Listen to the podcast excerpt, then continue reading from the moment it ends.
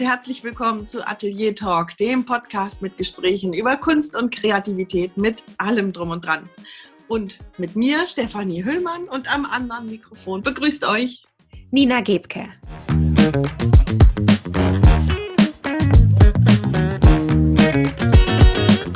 Nina ist diese Woche wieder dabei. In der letzten Woche hatten wir einen Studiogast. Es ist total schön, dich wieder zu, zu sehen, liebe Nina. Wie geht's dir? Steffi, hallo. Ja, danke. Mir geht es gut. In der Zukunft werden wir das wahrscheinlich so halten für eine Weile, dass Nina alle zwei Wochen bei uns ist und dazwischen werden wir Interviewgäste haben und immer mal jemand Neues mit Erfahrungen zu Wort kommen lassen. Mal sehen, was da alles noch passiert. Ja, genau. Mhm. Wie waren denn die zwei Wochen für dich, Nina? Ist was passiert, was Besonderes? Was, was lag bei dir an in der Zeit? Was Besonderes eigentlich nicht. Eigentlich alles wie immer, ganz viel hinter den Kulissen, ganz viel Leben.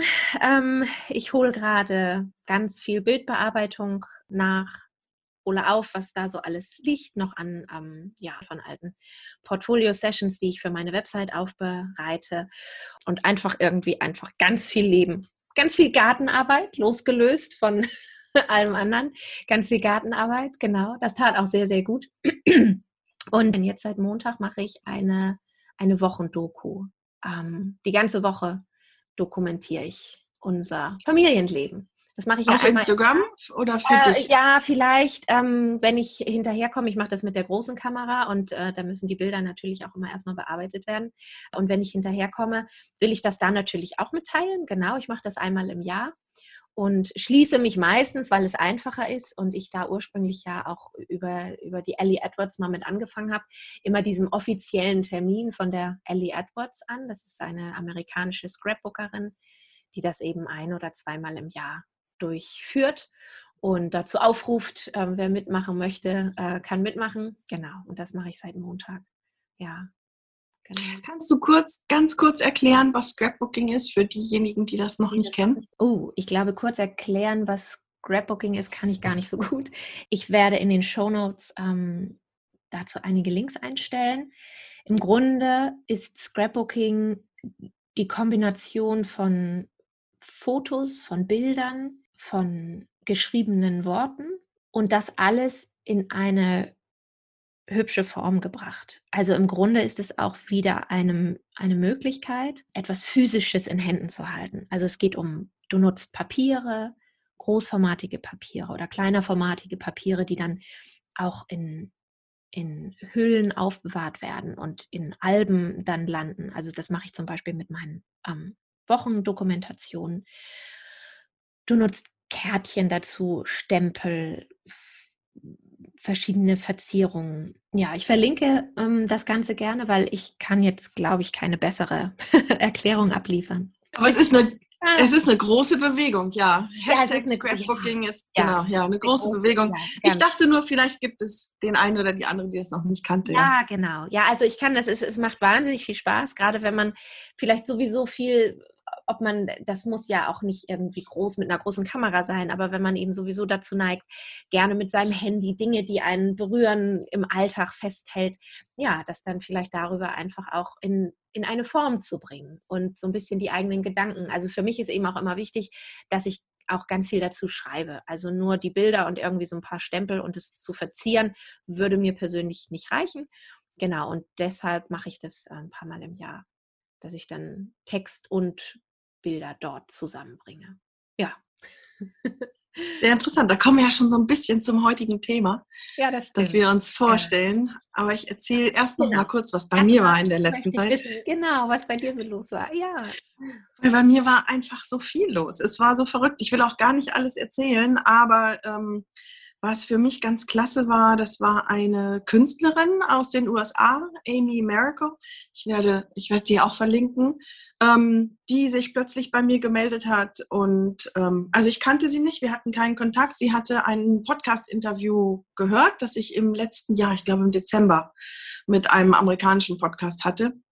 Und daraufhin hat sie sich ähm, gemeldet und wir haben uns auf Zoom getroffen und ähm, wir wollen eine Kollaboration machen, also eine künstlerische Kollaboration. Ich beginne hier fünf Arbeiten und sie dort und wir schicken uns sie zu und werden mal schauen, was daraus wird und wollen dann vielleicht, wenn wir hin und her schicken, immer mal ein, zwei Arbeiten dazu. Also mal schauen. Also ich war richtig begeistert und ja. sie ist eine, eine sehr sympathische, interessierte, engagierte Künstlerin, das war für mich ganz aufregend und ganz, ganz schön. Das hat mich ein paar Tage energetisch aufgeladen. Ja, total. Super schöne Idee. Seid ihr denn, ja. ist sie auch, was macht sie? Was macht sie in ihrer Kunst? Sie ist auch sehr ähm, naturorientiert, aber sie macht sehr viel äh, Linework. Also sie arbeitet mit, mit Linien und Lagen. Also sie nimmt durchsichtige Papiere und verarbeitet die so übereinander.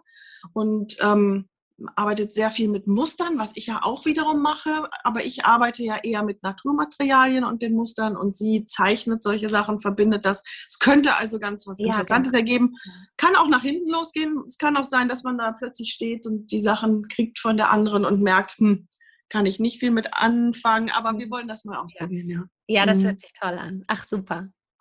Das war wirklich herrlich. Ja, ansonsten bin ich mit meiner Arbeit Aspirin fast fertig. Ich glaube, dass ich die jetzt am Wochenende fertig kriege. Das erzähle ich jetzt nicht mehr alles. Das hatten wir in den letzten Folgen mehrmals. Mhm. Ähm, das waren Weidenblätter ähm, und Reflexionen zur, zur, zur Monokultur und zur ähm, Pharmaindustrie. Und ja, und ansonsten bin ich dabei, meine Webseite auch weiter aufzupeppen, weil ich festgestellt habe, dass ich solche Geschichten hinter den Arbeiten hm. überhaupt nicht auf die Webseite gestellt habe. Da, also ich habe eine, ähm, einen Menüpunkt, der heißt News. Neuigkeiten, da sind magere sechs oder sieben Punkte, aber kaum etwas über die Arbeiten selbst. Ähm, das werde ich ändern, da, da sitze ich gerade dran. Ja, mhm. also es lohnt sich mal reinzuschauen. Ja, Nina, du hast ähm, das letzte Interview mit Barbara Gerasch sicherlich gehört inzwischen. Das hatte ich ja alleine geführt. Ähm, für alle, die dies nicht gehört hatten, Barbara Gerasch ist Malerin ähm, in Berlin. Und unser Thema war letzte Woche, ob probieren, nee, andersrum, ob studieren vielleicht doch über probieren geht. Und im, es ging auf der Oberfläche im Prinzip über das Studieren, aber unter der Oberfläche ging es natürlich darum, wie man sich findet, wie man seinen Weg findet, wie man entdeckt, was einen wirklich tief berührt. Ähm, hat es dir gefallen, das Interview? Hat es dir was gegeben? Ja, ja, es war ein total schönes Gespräch, absolut. Also ich fand äh, Barbaras äh, Werdegang total spannend. Ich ähm, kannte sie ja nun auch nur ähm, über Instagram und ähm, ihr Werdegang ähm, also total total interessant und ich glaube, da gab es so viele Punkte, ähm, an, in denen nicht nur ich mich wiedererkannt habe, sondern wahrscheinlich wirklich viele, viele andere auch. Und ähm, ich fand es super spannend, ähm, welche Beweggründe sie hatte, dann dieses Studium tatsächlich nochmal zu starten.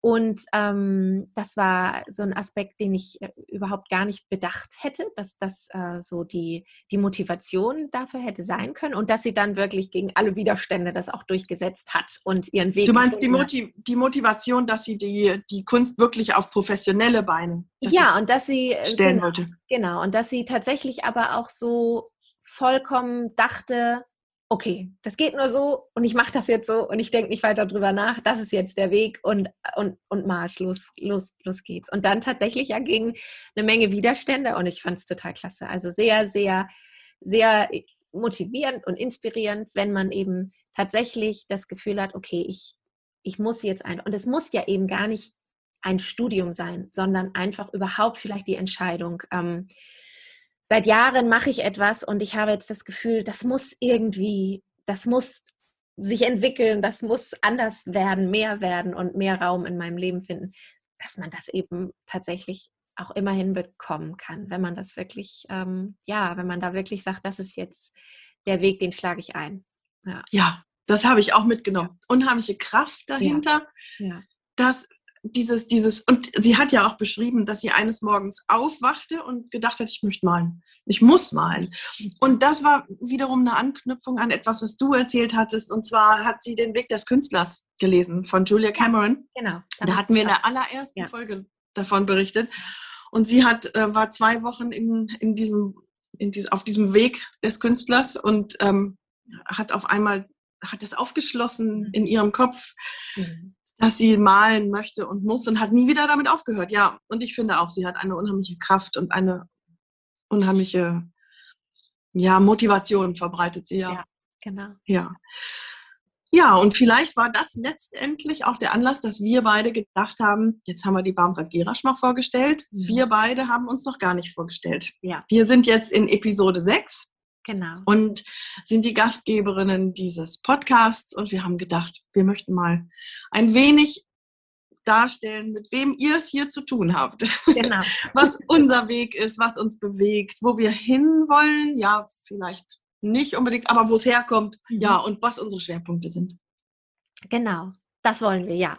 Nach fünf Episoden sprechen wir heute mal ein bisschen über uns. Und ähm, Steffi, wir fangen mal mit dir an. okay, okay. Ja, ich würde gerne einfach mal, dass du ein bisschen erzählst, äh, fang einfach erstmal damit an, wo das angefangen hat mit deiner Kunst. Ob das schon immer Teil deines Lebens warst, ob du als Kind schon immer vor dich hingewerkelt hast oder ob es erst später auch so einen Moment gab, wo du wusstest, ähm, da möchte ich jetzt irgendwie ja, beides, glaube ich. Ähm, also es war, wenn ich zurückschaue, habe ich schon immer, schon immer, immer, immer Kunst gemacht. Kommt jetzt gerade nicht über meine Lippen, aber ich war schon immer kreativ. Ich habe schon immer gezeichnet und gewerkelt und ähm, vielleicht gewerkelt ist vielleicht auch ganz, ganz äh, wichtig, denn ich hatte nie großes Interesse daran, nach der Natur zu zeichnen oder zu malen. Das ähm, war mir zu langweilig aber mit, mit Materialien zu hantieren, das fand ich schon immer super spannend und ich habe immer die Jungs beneidet, die in, in der Schule dann Werken hatten und mit Holz und Steinen und sowas hantieren durften und ähm, wir haben dann gezeichnet oder gehäkelt. Ja, zu der Generation gehöre ich noch, dass das getrennt wurde. ja. Und ich habe immer schon gerne mit Naturmaterialien ähm, rumgebaut und Dinge gemacht. Und wenn ich das zurückschaue, oder wenn ich zurückschaue und das betrachte, dann erfüllt mich das mit großem Staunen, dass ich jetzt erkenne, das war tatsächlich schon immer mein Schwerpunkt, dass ich die kleinsten Blüten zerlegt habe in Einzelteile und sie zu Mustern gelegt habe und so. Das kann doch nicht wahr sein. Ich sehe mich da als Winzling auf den Stufen meiner Großeltern sitzen. Ähm, ich würde mal sagen, keinen Tag älter als vielleicht ähm, fünf oder sieben höchstens und habe solche Sachen schon gemacht und mache das jetzt exzessiv. Dazwischen hatte ich es gewiss aus den Augen verloren. Dann kamen natürlich auch Auf Auslandsaufenthalte und ich bin Mutter geworden. Und da gab es natürlich Wichtigeres, in Anführungsstrichen. Aber ich habe so richtig damit nie aufgehört, ja. Genau. Ja, genau. Das, das wollte ich gerade sagen. Du hast, es, du hast es ja nie sein lassen. Du hast trotz all der wichtigeren Dinge immer irgendwo auch ähm, die Zeit dir genommen. Ja, oder es hat mich nicht sein lassen. Genau. Oder, Wenn ich das so anschaue, genau, ich habe immer Dinge kreiert, auch, ja, genau. Ähm, wir hatten dieses Gespräch mit Barbara Gerasch, das erinnert mich an etwas. Barbara hat gesagt, dass sie die ersten, ich glaube, fünf Semester oder sowas hat sie gesagt, haben sie nur experimentiert mit verschiedenen Materialien und ähm, alles Mögliche experimentiert. Und sie hat das geballt in fünf Monaten Studium gemacht. Und wenn ich zurückschaue, mhm. habe ich es über Jahre oder Jahrzehnte gemacht. Mit allen möglichen Materialien, mit, mit Stein, mit Stoff, mit Acryl, mit Öl, mit Buntstiften, mit allem Möglichen. Im Prinzip das Studium ausgebreitet mhm. auf viele, viele Jahre und bin dann vor einigen Jahren ähm, Anfang 2000er. Ich würde mal sagen, etwa 2003, 2000, ja, doch so um den Dreh, ähm, auf Steinskulpturen gestoßen. Mhm. Und das hat mich fasziniert, das fand ich toll und hatte wieder so das Gefühl, ach, da habe ich was gefunden, das mir gefällt. Und dann fing ich an, diese Steinskulpturen mit Naturmaterialien und mit anderen Materialien zu kombinieren, mit verrosteten Nägeln und Natur. Und, ähm, und das hat etwas da merkte ich auf einmal, oh, das ist, ich kann überhaupt nicht mehr aufhören. Da ist was anders als sonst. Irgendetwas passiert da mit mir. Das ist, es nimmt mich mit und ich habe jede freie Minute irgendwie versucht, ähm, das zu machen. Und ich erinnere mich, dass ich ähm, meine Tochter, die dann damals noch nicht so groß war, also in der mhm. Grundschule, dann ähm, ein Wochenende bei Freunden unterbringen konnte, damit ich einfach mal von Freitagnachmittag bis Sonntagnachmittag einfach mal nur diese Steinskulpturen machen konnte. Ja. Ähm, das war neu für mich. Also richtige, so eine kleine Besessenheit kam da hoch. Und das ist spannend. Steinskulpturen, obwohl das ja etwas ganz anderes ist als das, was du jetzt machst. Jein, ja, okay. irgendwie ja. schon. Auf ja. den ersten Blick ja. Aber ähm, dieses, dieses Materialien kombinieren mit ähm, menschengemachtem, mhm. was möglichst vielleicht auch verrostet und naturgemachtem, mhm. ist in der Sache ähnlich. Okay, ja. Und auch meine Überlegungen waren dahinter ähnlich. Aber du hast recht, ich bin mhm. dann ähm, im Prinzip, ja, das ist jetzt, das möchte ich gar nicht alles erzählen, da würden wir zwei Stunden hier stehen, aber ich bin dann über ähm, Teetüten, die ich gestaltet habe, die ich bemalt habe, wegen der Muster und so weiter, mit Naturdingen, mhm. auf denen ich dann Reiskörner arrangiert habe. Und ich habe lange Zeit in Asien gelebt. Für mich sind Mandalas etwas, was mich immer wieder begleitet hat. Ich habe zwar in Japan gelebt, da ist, das ist nicht das Kernland der Mandalas, aber sehr viel in Sri Lanka, in Thailand und so weiter. Das hat mich also immer begleitet und diese Natursachen und diese Mandalas haben sich irgendwann vereint. Ähm, und ich habe die erst gezeichnet mit Natursachen und fing dann an, von diesen kleinen Dingen, die ich auf Teetüten arrangiert habe, größer zu arbeiten. Mhm. Ich weiß nicht, ob man das ver verstehen konnte, was ich eben beschrieben habe. In meinem ja. Kopf macht es sehr viel Sinn. Ich weiß nicht, ob jemand, der es noch nie gesehen hat oder gehört hat, irgendwie nachvollziehen konnte. Ähm, ich habe dann angefangen, sehr, sehr viel mit Reis zu arbeiten. Und zwar habe ich bei diesem Arbeiten mit Reis auf Teetüten gemerkt, dass jedes einzelne Reiskorn unterschiedlich ist. Und das hat mich tief erschüttert im positiven Sinne. Mhm. Wenn ich plötzlich ich mit Hunderten oder auch Tausenden Reiskörnern plötzlich arbeite und ich sehe, jedes hat eine andere Krümmung oder eine andere mhm. Linie oder eine andere Färbung.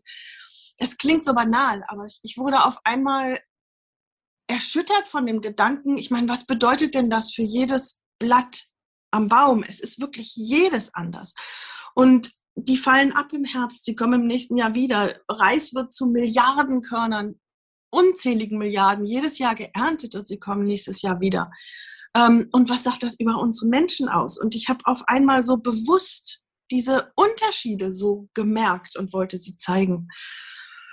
Und über diese Individualitäten und Unterschiede habe ich dann gemerkt, durch diese vielen, vielen Kleinigkeiten, die ich plötzlich überall anfing zu vergleichen, habe ich gemerkt, wie sich Dinge ändern. Mhm. Dass man an diesen Kleinigkeiten merkt, wie sich Dinge, von denen wir meinen, dass sie gleich sind, dass sie, dass sie eigentlich immer im Wandel sind.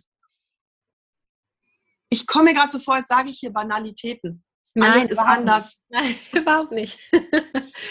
alles ist anders, alles ist individuell, nichts bleibt gleich. Das, doch, also irgendwie ist es banal. Aber ja, aber ich glaube, wenn ich, ich glaube, ähm, ich glaube, dass das vielen Menschen Angst macht, oder? Also ich glaube, es ist so banal und es ist so. Also und es wahrscheinlich ist das jetzt auch kein kein großes Geheimnis, was du lüftest. Aber ich glaube nicht, dass sich jeder da äh, in seinem Alltag ähm, die Gedanken zu macht oder so achtsam durchs Leben geht, gehen kann, geschweige denn ähm, auch gerade so Wandel ähm, als etwas ähm, Positives unbedingt empfindet. Also ich glaube, der Mensch hat oft oftmals eher Angst vor Veränderungen.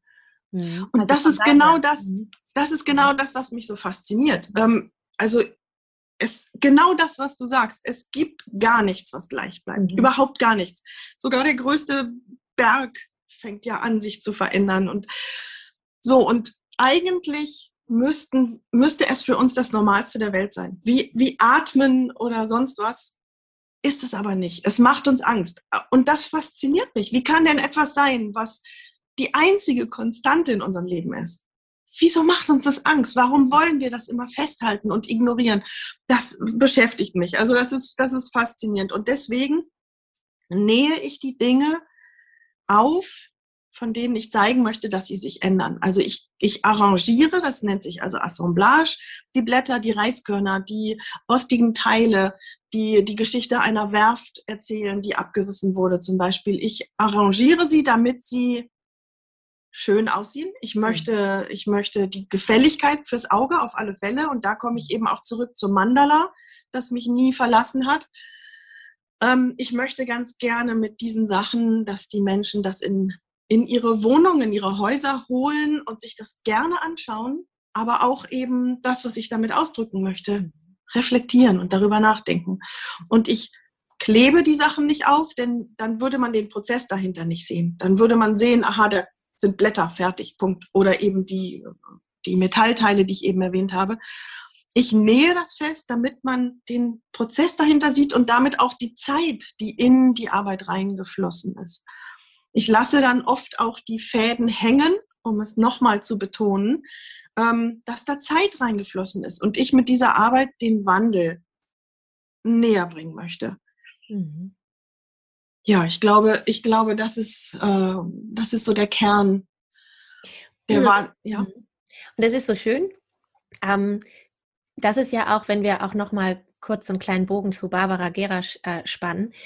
Ich glaube, das ist ja genau das, was Barbara auch sagte. In so einem Kunststudium versuchst du eben oder ist das Ziel, dein, deine Stimme so zu finden ne? und dein, deine und die Frage zu beantworten, warum mache ich das eigentlich? Was genau möchte ich machen und, ähm, und wo, wo bin ich beheimatet und warum mache ich das? Und es ist so schön zu sehen, dass man das eben auch über Jahre, es ist ja immer ein Prozess, entweder in einem, in einem Studium oder eben auch, wenn man das ähm, außerhalb ähm, einer, eines solchen Rahmenmachs macht, ähm, ja, dass man das finden kann. Ne? Und ich glaube, das ist genau das, was dann eben so auch den Unterschied ausmacht die eigene Stimme zu finden und sich zu fragen, was steckt da eigentlich hinter, hinter diesem Drang, ähm, dass ich hier etwas kreieren möchte immer wieder, ähm, stecken ja ganz oft ähm, bei vielen Menschen tiefergehende ähm, Fragen hinter. Ja.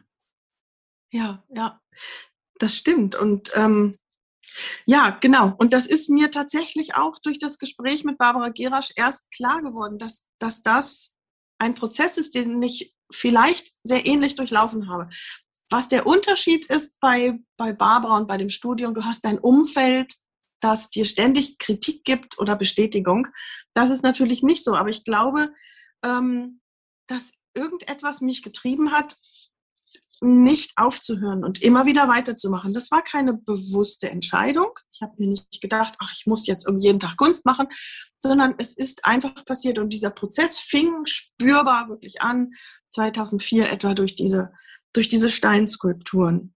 Und ähm, was ich auch noch ganz wichtig finde, was ich unbedingt noch erwähnen möchte, durch dieses Nähen, dadurch, dass ich wirklich Tausende von Reiskörnern aufnähe. Oder ich habe bei einer, bei einem Spaziergang habe ich ähm, leere äh, Schneckenhäuser gefunden. Der Spaziergang dauerte keine zwei Stunden mhm. und auf einmal fiel mir auf, dass da irgend, äh, überall, und es war in der Elbe, ähm, überall leere Schneckenhäuser lagen. Und dann habe ich angefangen, sie aufzusammeln und dann habe ich eine Tüte in der Tasche gehabt zum Glück und habe dann in unter zwei Stunden über 2000 Schneckenhäuser. Gesammelt. Ja. ja.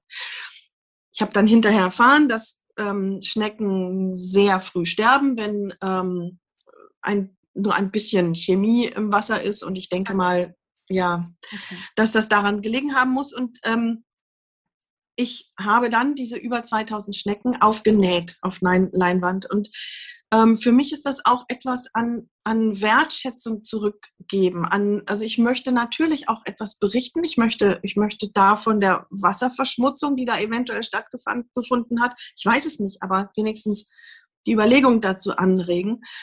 Aber ich möchte auch gerne diese Details zeigen und ich glaube, dass wir in unserer Gesellschaft einfach so, mh, mm, ja, vielleicht durch Werbung, durch, durch diese mh, konsumorientierte Wertevermittlung so einen schrägen Blick haben, dass wir eben den Unterschied des einzelnen Reiskorns überhaupt nicht mehr wahrnehmen. Vielleicht hat, haben wir es nie, vielleicht war es früher so, das weiß ich nicht. Aber dadurch, dass ich die Sachen einzeln aufnähe, ähm, möchte ich möchte ich Wertschätzung zurückgeben, möchte ähm,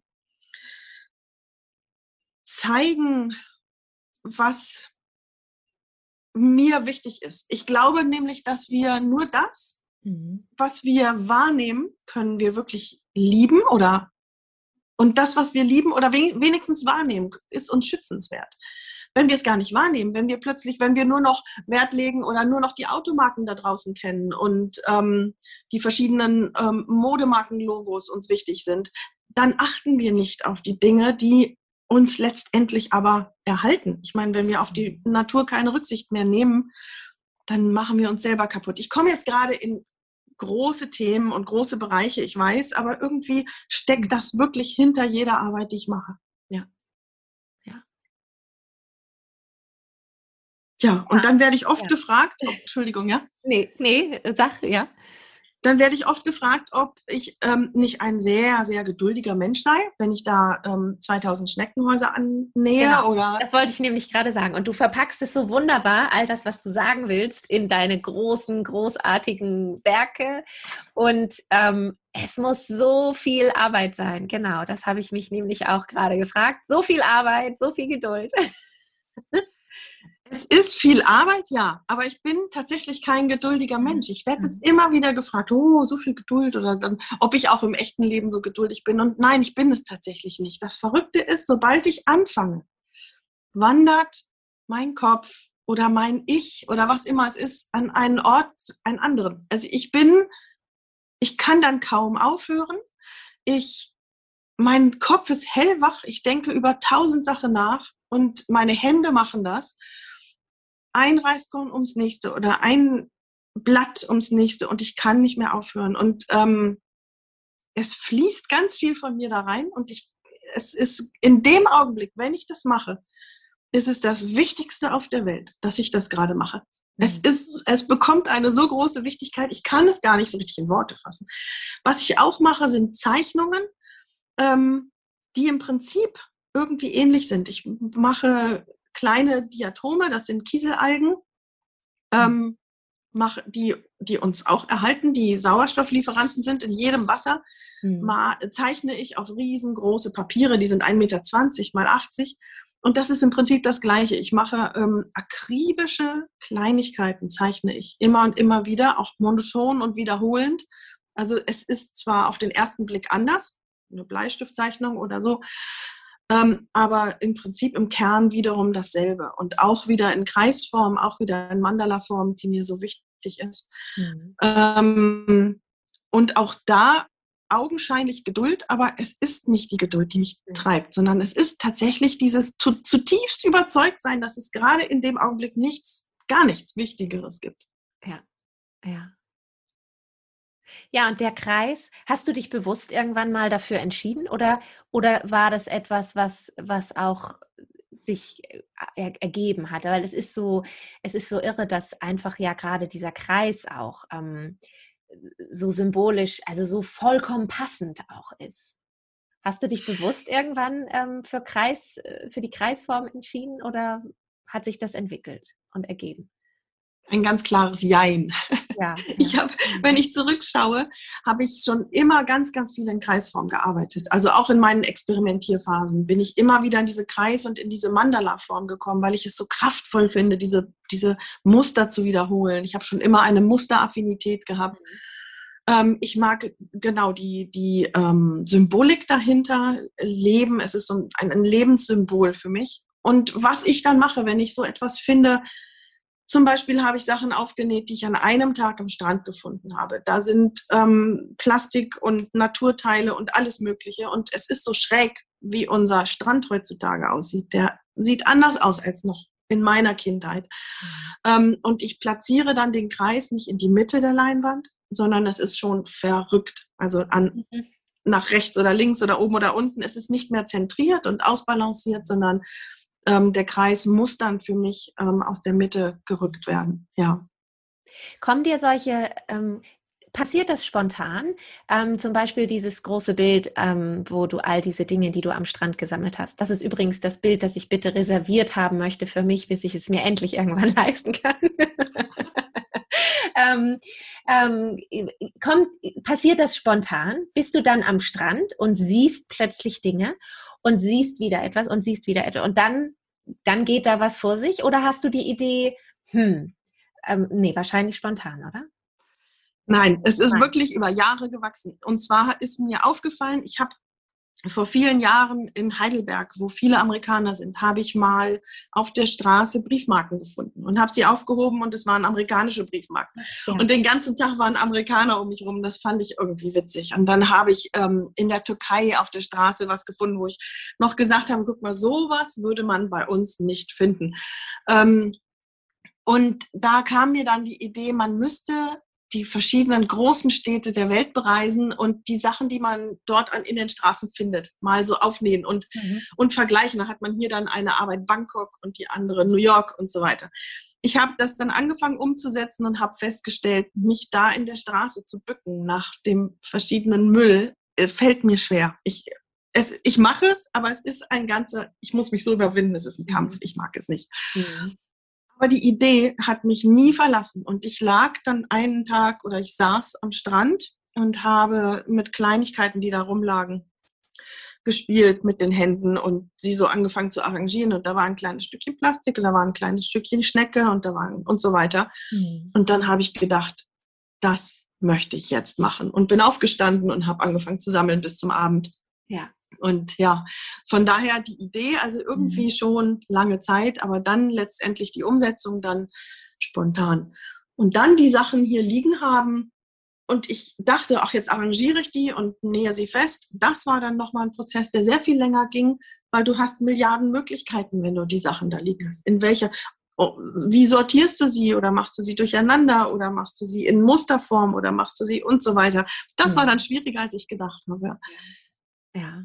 Ja, das ist und das fällt mir auch jedes Mal schwer, mich zu entscheiden, mich festzulegen. Und diese Materialien, die ich sammle, die mhm. habe ich auch nur einmal. Ich kann ja. ja nicht morgen losgehen und das gleiche nochmal sammeln, genau. wenn es jetzt blöd wird. Dass ich, da habe ich immer große Hemmungen, das wirklich festzunähen. Mhm. Ja, ja, das mhm. glaube ich. und und ähm, dann würde ich so gerne noch ähm, mal auf deine Workshops zu sprechen kommen ja, du fängst einfach mal an zu erzählen, was du da im Angebot hast und dann schaue ich mal, ob ich nochmal ähm, dich darauf ja. bringe, was ich wissen möchte. Genau. Aber ja, danke. Danke für die Frage. die Workshops hätte ich total vergessen. Das ist schön. Vielen Dank. Ähm, die, also Workshops gebe ich unheimlich gerne. Meine, meine, mein Leben außerhalb der Kunst ist eigentlich die Erwachsenenbildung. Das mache ich seit 30 Jahren und und mit Begeisterung und immer intensiver. Und es macht mir wahnsinnig viel Spaß, mit Erwachsenen zu arbeiten. Ich gebe auch mit Kindern und Jugendlichen Workshops und auch das macht mir Spaß.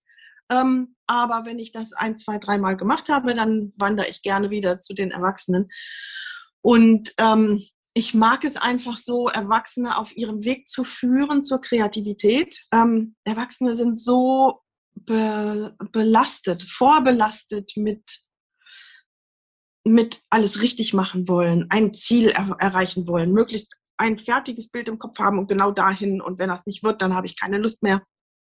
Und das aufzuschließen, dass genau das eben nicht mehr passiert und man die Kunst als Spielplatz für Erwachsene begreifen lernt, das gebe ich unheimlich gerne weiter. Und was ich eben alles beschrieben habe, das ist meine, was ich immer sage, meine Kernkunst. Nebenbei experimentiere ich sehr viel und zeichne und male und dieses Experimentieren weitergeben, das ist mir ein Bedürfnis.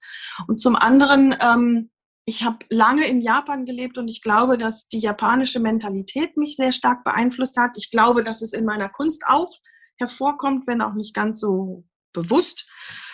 Aber ähm, es gibt so eine, eine Philosophie, die Wabi-Sabi-Philosophie, die eben sich beschäftigt mit der Vergänglichkeit und auch die Schönheit in der Vergänglichkeit ähm, erkennt und den Wert des Lebens aus dem Vergehen zieht und Wertschätzung daraus zieht. Und ähm, das ist ein Workshop, der mir sehr am Herzen liegt, den ich, den ich sehr, sehr gerne mache. Und was ich auch gerne mache, sind äh, in vielen meiner Kurse kommen die Leute hinterher mit einem fertigen kleinen Buch raus. Sie, Sie haben also e-, etwas, nicht ein Bild, was Sie an die Wand hängen, sondern ein Buch mit einer Entwicklung und mit Ideen, dass Sie nach Hause nehmen können. Einmal sieht es schön aus und man blättert gerne und all diese Ideen kann man später umsetzen zu etwas Größerem, wenn man denn möchte. und man kann es aber auch ganz einfach weiterführen, so dass ich etwas an die Hand gebe, was man zu Hause weitermachen kann.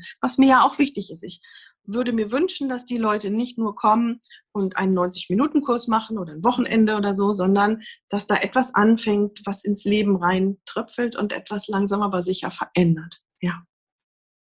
Sehr schön, sehr schön. Nina, ich könnte noch ewig weiterreden. Ich weiß. Es gibt auch weiß. noch Punkte, die mir wichtig sind, aber ganz viele Fragen. Aber ich, ja. ich schneide das hier ab, weil ich sehr, sehr gerne ähm, über dich noch einiges erfahren möchte. Und eine Sache, die mir jetzt, während ich auch erzählt habe und ähm, erzählt habe, dass ich schon immer die Kunst gemacht habe, du hast mir unglaublich war mit einer Bemerkung die Augen geöffnet. Und zwar war das, als ich dich mal gefragt habe, ähm, ob du denn schon immer Fotografie als Hobby hattest. da hast du mir geantwortet, Hobby? Es war noch nie ein Hobby. Auch als Kind war es noch nie ein Hobby. Und hast dann auch noch dran geschlossen, aber das war es doch mit deiner Kunst auch nie, oder? Boah, Nina, du hast mir mit dieser Bemerkung so die Augen geöffnet. Ähm, erzähl, hast du das schon immer so wahrgenommen bei dir, dass es mehr ist als ein Hobby? Nee, das nicht, Ach. aber ich habe es auch nie als Hobby angesehen. Also, also ich habe meine erste Kamera mit neun Jahren bekommen von meiner Oma, von meinem Opa. Das war so ein kleines rotes Plastikteil, das auch in eine Melodie spielte, wenn man auf irgendeinen Knopf drückte. ähm, ich weiß gar nicht, ob es von dieser Kamera Bilder gibt. Ich glaube wahrscheinlich nicht, weil es wurde halt sonst nicht viel fotografiert. Wer sollte also diese Kamera fotografiert haben? Das habe ich mich vor kurzem mal gefragt.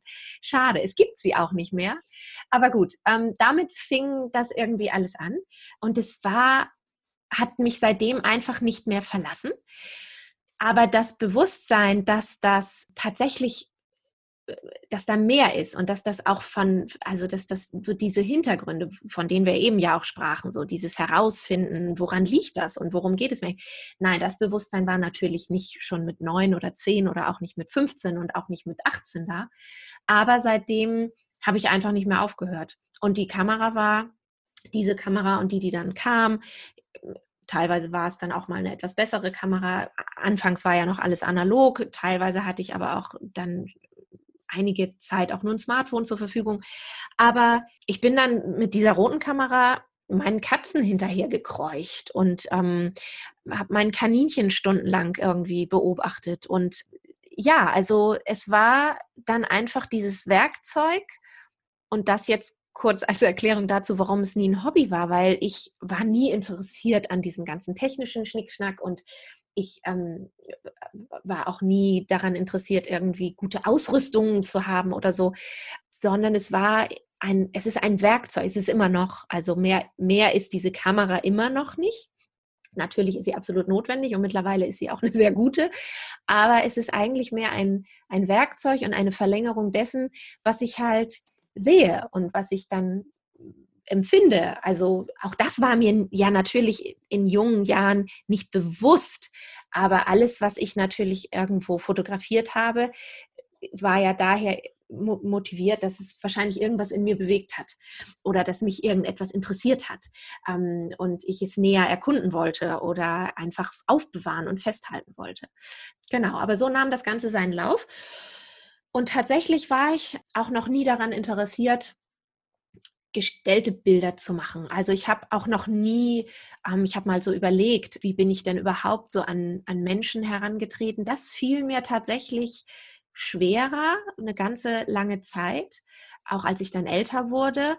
Und äh, das ist vielleicht auch so dieser rote Faden, der sich durchzieht. Ich bin nicht dafür gemacht, jemandem zu sagen, was er tun soll und ich mache jetzt ein tolles Bild von dir. Und es ist aber, glaube ich, auch die Mischung, dass ich, dass es mir schwerfällt und dass ich das aber auch gar nicht möchte, sondern du hast nämlich ganz schnell auch das Gefühl, sobald jemand sich auch dessen bewusst ist, dass die Kamera auf ihn gerichtet ist und dass es jetzt um ihn geht oder um sie geht und da da ist, oh Gott, das ist wie so eine Schranke für die meisten Menschen. Und da ist, ähm, also es ist so eine Mischung, die sicherlich auch immer schon da war und dazu geführt hat, dass ich eben auch immer schon so fotografiert habe, wie ich ja auch heute die, Fotograf äh, die Familien immer noch fotografiere, nämlich als Beobachterin, als, als unauffällige, also ich bin nicht die Fliege an der Wand, Aber ich, ich gebe keine Anweisung. Und was mache ich denn eigentlich? Bisher habe ich, glaube ich, immer ganz viel von persönlichen Projekten erzählt und ähm, wie ich die Fotografie kreativ nutze, um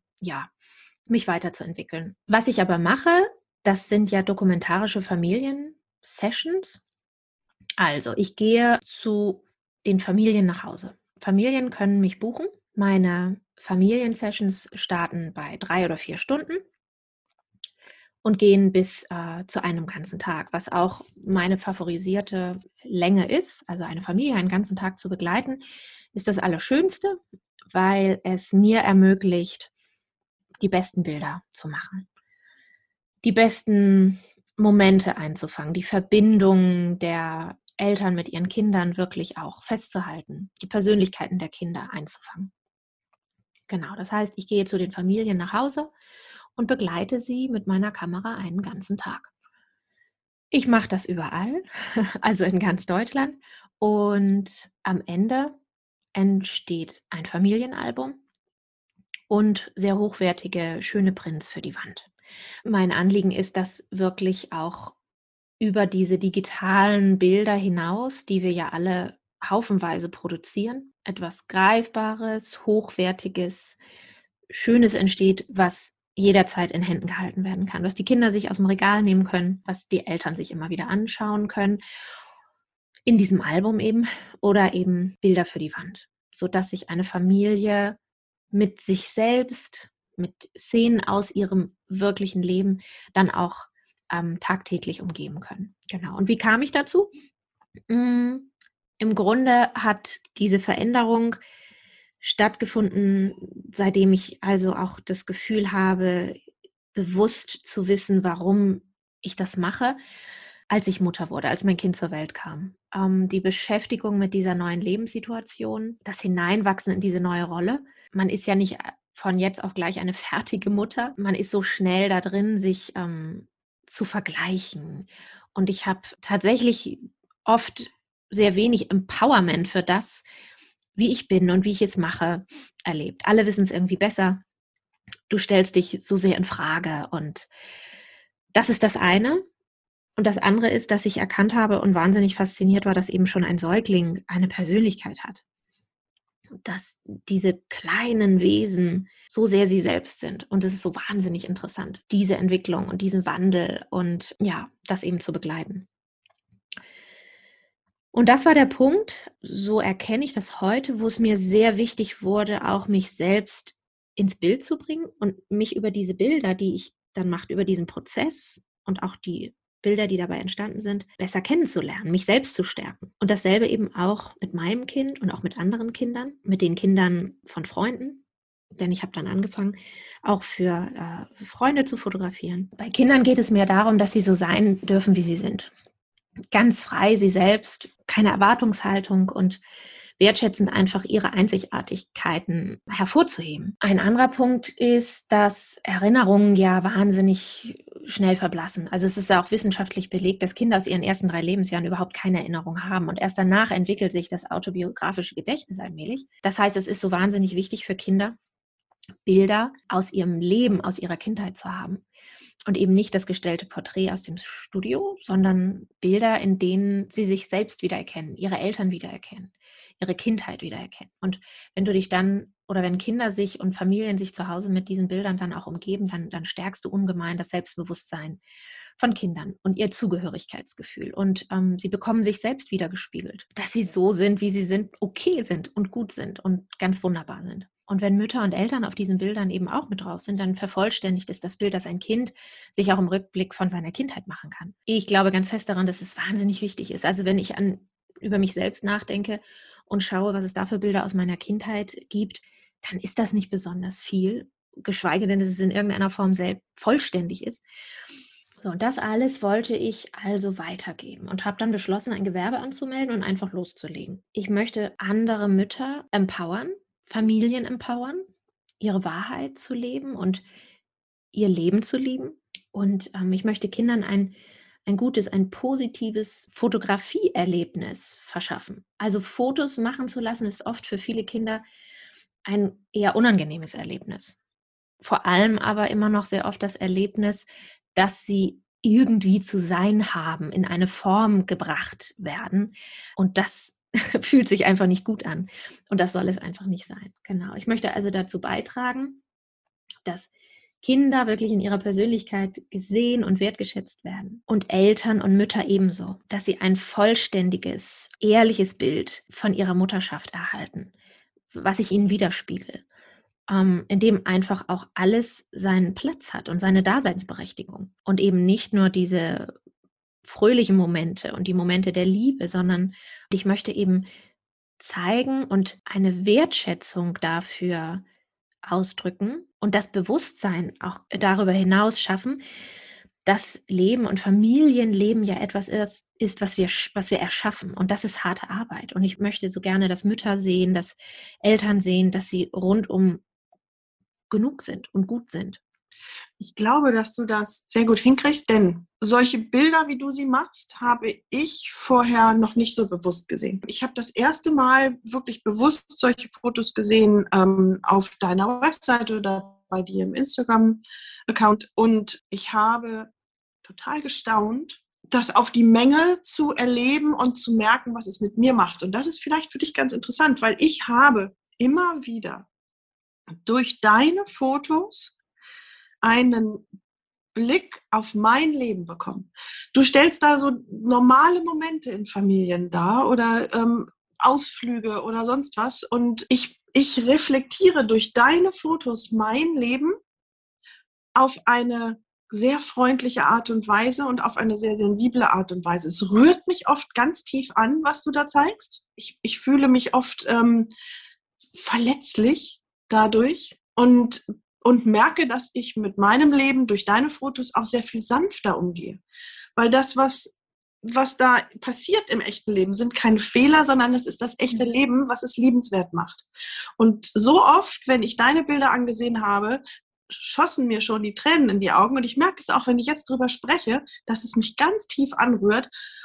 Und ich will dir damit einfach nur sagen, ich glaube, ich vermute, dass das, was du weitergeben möchtest, dass es dir gelingt. Also es ist, es geht ganz tief, was du machst. Was andere mit Gedichten oder Briefen machen, machst du mit Fotos auf eine ganz tiefe Art und Weise. Und ja, das muss weitergegeben werden. Oh, Steffi, vielen Dank für diese Worte. Ja, das ist, genau so soll es sein. Das rührt mich jetzt wiederum sehr, sehr an. Das, äh, was du gerade gesagt hast und was es mit dir macht. Und es ist, ja, es ist ein verdammt gutes Gefühl, ähm, dass du sagst, dass das gelingt. Dass es mir gelingt, was mein Anliegen ist, ja. Ich denke, das ist einfach ähm, auch so wahnsinnig wichtig für, für unsere Gesellschaft. Also wir erhalten einfach nicht die richtigen Bilder, wenn wir mal die Werbung nehmen oder auch auf Instagram. Ich meine, die Dinge verändern sich tatsächlich peu à peu und das ist gut und richtig so. Aber wir sitzen letztendlich ja alle im selben Boot und das Bild von Familie, was wir ganz oft immer noch in der Gesellschaft vorfinden, ist ja einfach kein richtiges. Es, ist, es entspricht ja nicht der Wahrheit, ähm, wie wir zum Beispiel, ist das die Rama-Werbung? Fröhliche Mütter, gut gestylte Mütter, gut gelaunte Kinder, ähm, alles ist irgendwie toll und perfekt und hell und leicht und luftig und sie sitzen da alle an ihrem Frühstückstisch miteinander in absoluter Harmonie und ja, natürlich gibt es diese Momente, aber ähm, es, diese Bilder von Familie, diese scheinbar perfekte, glatte, leuchtende Welt, die hat ja nichts mit dem echten Leben zu tun. Und es ist so viel Druck, der da einfach auf Müttern, auf Vätern, auf Familien lastet, wenn man sich damit vergleicht, wenn man das Gefühl hat, so ist das nicht bei mir. Was mache ich falsch? Und äh, wir, wir machen ja gar nichts falsch, weil es sind einmal einfach die falschen Bilder, die gezeigt werden. Und ähm, das Bild von Familie in der Gesellschaft zu verändern, hin zu einem echten und ehrlicheren Bild. Damit dann beim Einzelnen und auch kollektiv eine Selbstannahme und, und eine Heilung und, und hin zur Veränderung hervorzurufen. Das ist so wichtig. Und das ist mein Anliegen. Das ist ein ganz, ganz wunderschönes Anliegen und es, ähm, ja, es ist in meinem Kopf poppen so Worte auf wie ja, sich annehmen und mhm. Heilung und Zufriedensein und ja, es ähm, klingt na, es, es drückt nicht wirklich das aus, was ich empfinde, wenn ich deine, deine Fotos sehe. Ähm, du hast Du hast ge gesagt, dass es eben diesen Stempel ähm, dokumentarische Familienfotografie bekommen hat, der ist einmal für dich. Das war vielleicht das, was ich vorhin meinte, dass ja. ähm, das gibt ja auch dir eine Menge Bestätigung, dass du da schon ewig auf einem Weg warst, der jetzt einen Namen hat. Mhm. Es gibt für Leute, die sich dafür interessieren, ein, ein Wort, sodass es besser zu greifen ist. Das ist ähm, ich frage mich aber, wie groß ist denn diese Community der dokumentarischen Familienfotografen und Fotografinnen hier in Deutschland? Bist du ein Teil eines riesigen Netzwerks oder ist das noch recht klein oder wie sieht das aus? Ähm, das ist eher, äh, ich bin eher Teil eines kleineren Netzwerks, so, das sich jetzt allmählich, glaube ich, auf den Weg begibt. Genau. Ich habe ähm, glücklicherweise also als ich diese Entscheidung damals getroffen habe, das möchte ich, glaube ich, auch noch sagen, damit man so ein bisschen auch versteht, was wir da machen. Und da spreche ich wirklich für diejenigen, die sich so voll und ganz der Doku-Fotografie verschrieben haben. Ähm, das ist eben keine Schnappschussfotografie. Also man könnte jetzt meinen, naja, Bilder von meiner Familie, die das kann ich ja auch selber machen so. Jeder hat ein Handy dabei. Also nur zu sagen, ich komme jetzt und ihr macht, was ihr macht und, und ich mache dann Bilder, das ist tatsächlich auch nicht alles. Als ich dann eben äh, erkannt habe, ich möchte wirklich lernen, richtig gute Bilder zu machen, habe ich dann eben sehr schnell auch Menschen kennengelernt, die mich da auf diesem Weg äh, begleitet haben. Habe dann eben diese kleine Community gefunden, ich lerne mit ihnen, ich lerne von ihnen und halt in erster Linie fängst du dann damit an, gute Bilder zu machen. Also wenn man bedenkt, ich gehe in eine Familie und da ist eine Wohnung und die ist vielleicht nicht besonders hell oder die ist nicht besonders groß, dann stehst du da schon vor riesig großen Herausforderungen. Und dann musst du halt gucken, wie kann ich gute Bilder machen? Du bist einfach bei den Leuten zu Hause. Und, und du musst halt wirklich erstmal lernen, und das ist ganz wahnsinnig wichtig. Das macht letztendlich dann auch den Unterschied aus zwischen Schnappschussfotografie und eben guter dokumentarischen Familienfotografie, dass du dich eben damit beschäftigst, mit Lichtsituationen, mit Komposition, mit den Momenten, mit deinem Warum. Das kommt dann danach. Also du musst wirklich erstmal deine Skills haben und deinen Werkzeugkasten füllen. Und dann, glaube ich, ist im nächsten Schritt dieser, dieser, dieser Punkt, dass du dich fragst, und was macht mich jetzt aus? als dokumentarische Familienfotografin, warum mache ich das, was ich mache. Aber diese, diese Skills, die erstmal aneignen, dass du wirklich auch gute Bilder machst, die eben kein Schnappschuss sind, sondern wirklich ähm, sehr hohen Ansprüchen genügen. Das ist erstmal auch den Weg, den du bestreiten musst und den ich halt beschritten habe und immer noch. Also das ist ja auch ein Prozess, das hört nie auf. Und da möchte ich auch nochmal den Bogen zu Barbara spannen. Du findest plötzlich sie in ihrem Falle, als sie studiert hat, da hat sie all diese Menschen gefunden, die eben genauso verrückt waren wie sie selber und genau auf diesem Weg waren. Und du kriegst diese Rückmeldung und du kriegst diese Kritik. Und was sie sagte, ich glaube, sie sprach davon, dass das einmal in der Woche oder einmal im Monat musste sie sich stellen, den, den, den, der Meinung und den, ähm, den Augen der Professoren, der Dozentinnen und auch der, den anderen Studierenden.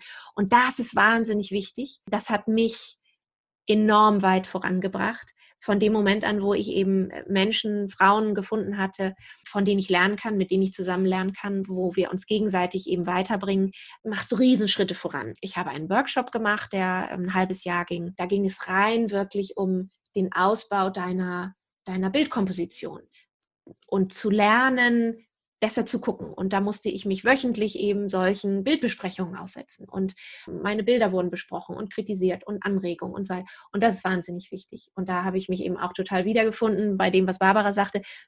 Du brauchst das auf irgendeine Art und Weise, brauchst du die Menschen mit dir an der Hand diesen Weg gehen und dich auch weiterbringen. Da ist einfach ein hoher Anspruch an das Bild, was am Ende entsteht. Genau. Und das ist viel, viel Arbeit. Also ich turne auf Sofas herum, ich turne auf Tischen herum, ich krieche auf dem Boden, ich äh, quetsche mich in irgendwelche Ecken. Also das Und versuchst wirklich, unsichtbar dabei zu sein. Ja, so ungefähr gar nicht. Also ich, das, die, die Unsichtbarkeit, ähm, die, die ist gar nicht, ich glaube, die Kamera ist irgendwann unsichtbar und das Gefühl, dass da ich fotografiert werde, also als die Familie, die ich nun da gerade besucht werde oder von der ich gebucht wurde, weil du einfach als Mensch da bist. und ich bin eben nicht unsichtbar und nicht die Fliege an der Wand, aber ich bin als Mensch da und ich, ähm, ich gehe, ich bin auf Augenhöhe der Kinder und ich, und deshalb ist es so wichtig für mich, ähm, oder deshalb ist es für mich ähm, die idealste Situation, wenn eben ganze Tage gebucht werden. Weil, ähm, und ich fange auch erst bei drei, vier Stunden an, weil du erstmal ankommst. Ich komme ja nicht da rein und fange an zu fotografieren. Ganz oft habe ich diese Menschen ja vorher noch nie getroffen. Höchstens mal über Zoom, äh, das erste Gespräch und sich kennengelernt. Aber du, du bist ja als Mensch da und du begegnest Menschen. Und es geht eben nicht nur um die Abbildung dieser Menschen in einem Familienporträt, sondern es geht ja um ganz was anderes. Und die lassen mich da rein in ihre, in, in ihre Familienwelt. Ich halte da ja Zugang zu etwas sehr Intimem auch. Und da musst du als Mensch erstmal ankommen. Und ganz oft nehme ich auch erst nach anderthalb Stunden dann das erste Mal die Kamera zur Hand. Und wenn du dann miteinander angekommen bist, dann, und das ist die Rückmeldung, die ich bisher immer bekommen habe, dann merken wir gar nicht mehr, dass du überhaupt Bilder gemacht hast. Genau, ja. Also von daher ist das äh, ja viel, sehr viel harte Arbeit, um eben die Bilder, die sich in meinem Kopf sehr schnell formen, in den Momenten, wo ich merke, da ist jetzt etwas, das möchte ich jetzt festhalten. Und da, da formen sich ja ganz schnell Vorstellungen und dann daran zu arbeiten, dass dieses Bild dann vielleicht, aber es geht sich auch nicht immer aus, dann auch so so wird, wie ich es äh, möchte. Genau. Ich finde das, ich finde das ganz interessant, dass du gesagt hast, wir, da sind so viele Überschneidungen bei uns. Ähm, die hatte ich vorher nicht gesehen und ich stimme dir aber total zu. Da sind die, sind die Überschneidungen mit den Details, die wir zeigen möchten. Da sind die Überschneidungen ähm, mit dem mit dem Augenblick, den wir festhalten wollen, beziehungsweise den Wandel, den wir zeigen wollen. Und letztendlich gehört auch dazu, dass wir ein ganz kleines Puzzleteilchen dazu beitragen wollen, ja, diesen Ort oder die Gesellschaft oder diese Welt oder was auch immer ein bisschen zu verbessern in, im Rahmen dessen, was uns vielleicht zur Verfügung steht. Ja. Danke, Nina, das war sehr, sehr interessant. Steht was konkret an jetzt in der Woche? Ja, weiterhin all diese kleinen Puzzleteile ähm, Stück für Stück zusammenbringen. Ja, zurzeit habe ich wirklich, aber es ist ja auch, es ist ja auch die Zeit gerade ganz gut dafür, habe ich wirklich all diese Hintergrundarbeiten an der Website, ein paar Projekte irgendwo zusammenzustellen. Aber wie gesagt, da ist so viel Bildbearbeitung, die getan werden muss. Ja, ganz viel Hintergrundarbeit und Stück für Stück vorwärts kommt. Genau. Ja, Hast bei mir auch. Ja ja. Ja, ich will mein, meine Aspirinarbeit möchte ich fertig kriegen. Das ist mein Ziel für ähm, das Ende dieser Woche. Dann haben wir einen Interviewgast für Atelier Talk. Das Interview ja. wird geführt. Und dann habe ich noch eine ganz schöne Aufgabe. Ich habe, glaube ich, in der vorletzten Folge, war es, glaube ich, erzählt, dass ich eine Anfrage bekommen hatte für neuen Arbeiten. Ähm, eine Frau, die das kaufen wollte, davon waren zwei schon weg, also sieben. Und jetzt haben wir hin und her diskutiert und jetzt im Endeffekt kauft sie zehn.